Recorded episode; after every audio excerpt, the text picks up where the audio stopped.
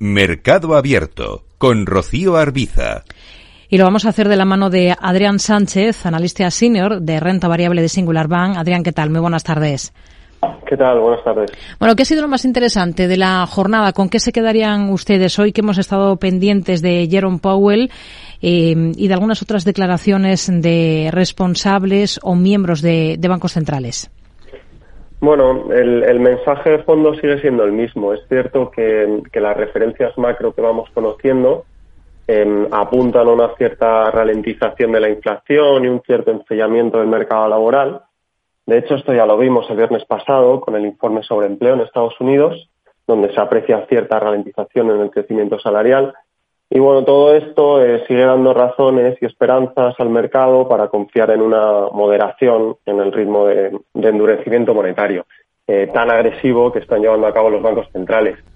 Em, pero lo cierto es que es que la Fed, eh, Powell, sigue contradiciendo esta dinámica de mercado y, y, hoy ha vuelto a, a, repetir algo similar, ¿no? Y es seguir ajustando tipos, que no es algo popular hasta ver ese 2% de inflación que es el objetivo de los bancos centrales y del cual estamos muy lejos aún. Hmm. Em, ¿Qué le han parecido los datos de tráfico de pasajeros de AENA de todo el ejercicio 2022 que se han conocido? Se queda en un 88,5% del tráfico de 2019, por tanto, antes de o previo a la pandemia. Bueno, en realidad son, son datos esperanzadores. Em, lo más importante de ese dato eh, son los 17,9 millones de, pasajeros de diciembre, que ya implican una reactivación del, 98,1%. Eh, si esta tendencia continúa y no hay una recesión importante, y para ello la inflación tiene que ayudar, bueno, pues todo parece indicar que este año o el siguiente tendremos ya cifras iguales eh, o superiores incluso a aquellas de 2019 lo que, como digo, es una magnífica noticia para el sector. Hmm. Del segmento de las compañías más ligadas al turismo, eh, ¿con cuál son ustedes más optimistas ahora mismo para, para este ejercicio?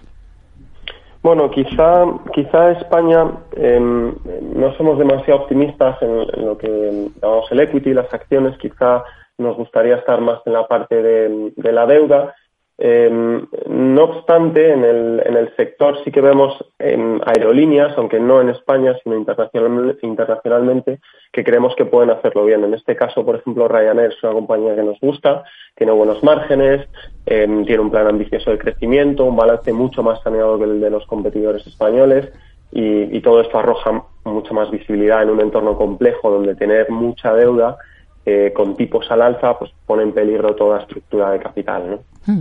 Hoy hemos visto durante toda la jornada buen comportamiento para una compañía como Solaria. ¿Qué es lo que más les gusta a ustedes y lo que menos de un valor como este?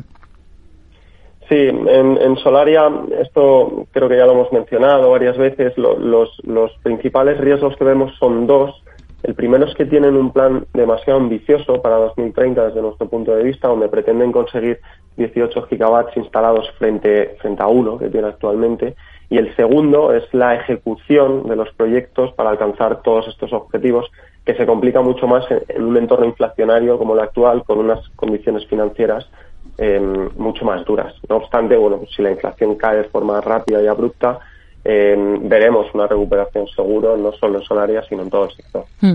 Entre las más rezagadas de la jornada dentro del selectivo hemos tenido a, Colonial. ¿Con qué ojos miran ustedes este año a las OCIMIS del selectivo español?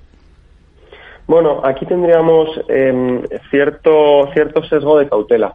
Em, nos inclinamos, de hecho, por, por Colonial, entre, entre todas ellas, em, por este nicho de activos de mayor calidad, en concreto en las principales áreas de, negocio de Barcelona, de Madrid, de París, y que nos ofrece eh, una probada estabilidad y resiliencia ante todos estos ciclos adversos que venimos viendo, eh, mantienen una elevada ocupación, prácticamente el 97%, son capaces de liderar las subidas de renta y además eh, atraen a clientes más fieles que buscan activos de calidad en, un entorno de, cierta escasez de, esta tipología de activo. Hmm. Hemos sabido, según datos de BME, que los dividendos totales pagados por las empresas cotizadas españolas en el último año, en 2022, han rozado los 26.000 millones de euros. Esto supone la cifra más alta abonada a los accionistas desde el ejercicio 2019, cuando superó los 31.700 millones de euros. ¿Ustedes qué importancia le dan a este tema, a esta cuestión de los dividendos a la hora de invertir en una compañía o en otra? Bueno, aquí desde el banco, de hecho, tenemos carteras, carteras modelo enfocadas, en, enfocadas en ello. Y lo más importante em, y lo más obvio, por, mm, eh, sin duda, es, es, la sostenibilidad de ese dividendo, esa rentabilidad por dividendo. Eh, de forma muy resumida, diríamos que la capacidad para pagar dividendos que cualquier compañía pueda tener viene determinada por la generación de caja de sus actividades puramente del negocio.